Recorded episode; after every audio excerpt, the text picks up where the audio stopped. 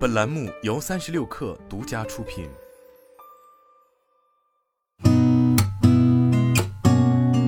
八点一刻，听互联网圈的新鲜事儿。今天是二零二二年九月六号，星期二，早上好，我是金盛。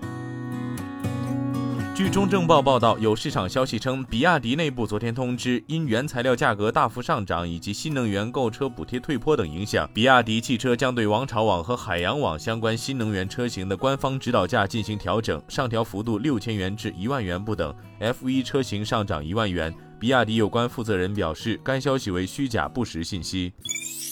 据财新报道，八月中国服务业继续修复，但由于部分地区疫情散发，扩张速度略有放缓。昨天公布的八月财新中国通用服务业经营活动指数录得五十五点零，低于七月零点五个百分点，为二零二一年六月以来次高。尽管景气度微降，服务业仍延续了六月以来的强劲修复态势。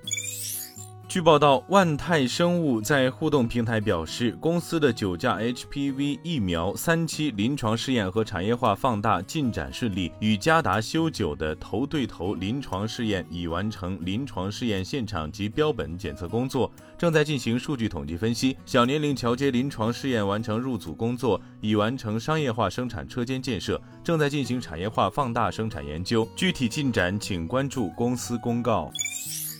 三十六氪获悉，华为消费者业务 CEO 余承东表示，九月六号，也就是今天，华为 Mate 五零系列及全场景新品秋季发布会要发布的全新技术，让信号超越地面，让通信时刻相连。据证券日报报道，随着半年报披露收官，全国社保基金与基本养老保险基金组合对于上市银行的最新布局也露出一角。统计发现，截至二季度末，仅有常熟银行、无锡银行、中信银行三家 A 股上市银行前十大股东名单中出现社保基金身影。中信银行则成为社保基金在第二季度唯一新增值的银行，而养老金组合第二季度则依旧在上市银行前十大股东名单中隐身。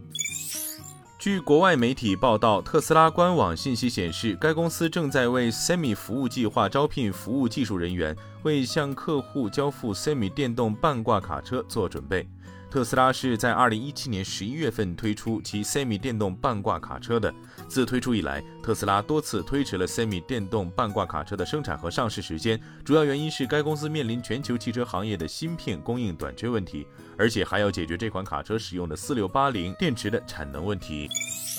据界面报道，苹果将在本周四，也就是八号凌晨举行秋季新品发布会。供应链传出 iPhone 十四新机备货进度超前，截至目前已生产于三千四百万部，及今年底原定总量九千万部的逾三分之一已经准备好了。高阶款更将涨价一百美元，压住消费力较强的民众仍会买单。苹果此次新品发布会，业界普遍预期将发布 iPhone 十四、iPhone 十四 Pro、iPhone 十四 Max 和 iPhone 十四 Pro Max 等四款新机。